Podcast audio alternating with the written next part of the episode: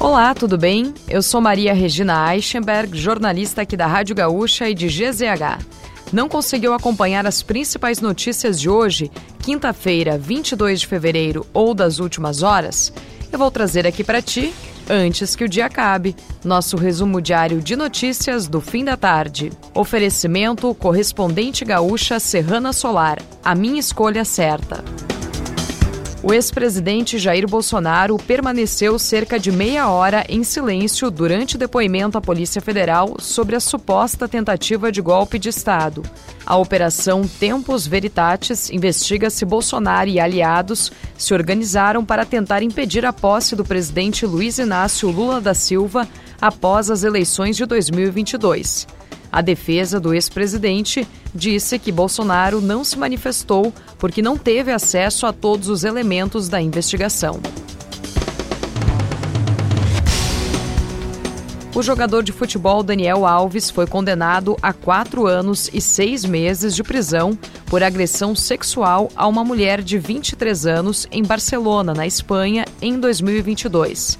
O anúncio acontece duas semanas depois do julgamento, que durou três dias. O jogador está preso há 13 meses e já cumpre a pena. Além disso, Daniel terá de cumprir ainda cinco anos em liberdade vigiada e pagará uma indenização de aproximadamente 800 mil reais. O ex-ministro da Justiça Flávio Dino tomou posse nesta tarde como ministro do Supremo Tribunal Federal. Dino foi indicado ao cargo em novembro pelo presidente Lula, que esteve na cerimônia.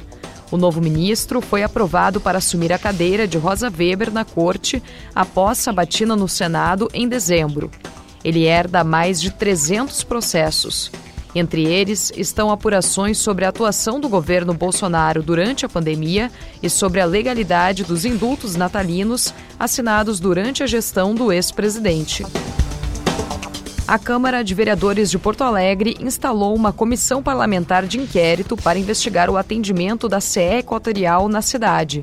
Os integrantes da CPI aprovaram por unanimidade a convocação para depoimento de 13 pessoas, um mês após a onda de protestos contra a falta de luz na capital. Entre elas estão três nomes da cúpula da CE Equatorial e os secretários municipais Germano Brem, de Meio Ambiente, Urbanismo e Sustentabilidade, e Marcos Felipe Garcia, de Serviços Urbanos. A Prefeitura de Porto Alegre anunciou nesta tarde que o valor da tarifa dos ônibus na capital será mantido em R$ 4,80. A tarifa foi reajustada pela última vez em 2021. O prefeito Sebastião Melo destacou durante o ato o avanço na exigência de climatização na frota. O percentual de ônibus climatizados aumentou de 61% em 2022 para 77% no ano passado. A previsão para este ano é de 95% da frota com ar-condicionado. E para fechar o nosso resumo de notícias, antes que o dia acabe, tem a previsão para amanhã. A aproximação de uma nova frente fria deve elevar as temperaturas no estado e a sensação será de abafamento nesta sexta-feira. Pancadas de chuva acompanhadas por trovoadas e raios estão previstas para o fim da tarde em todas as regiões gaúchas. Se quiser saber mais sobre algum desses assuntos e muitos outros, além dos nossos colunistas, áudios e vídeos, é só acessar gzh.com.br ou o aplicativo de GZH. Amanhã a gente volta aqui, antes que o dia acabe.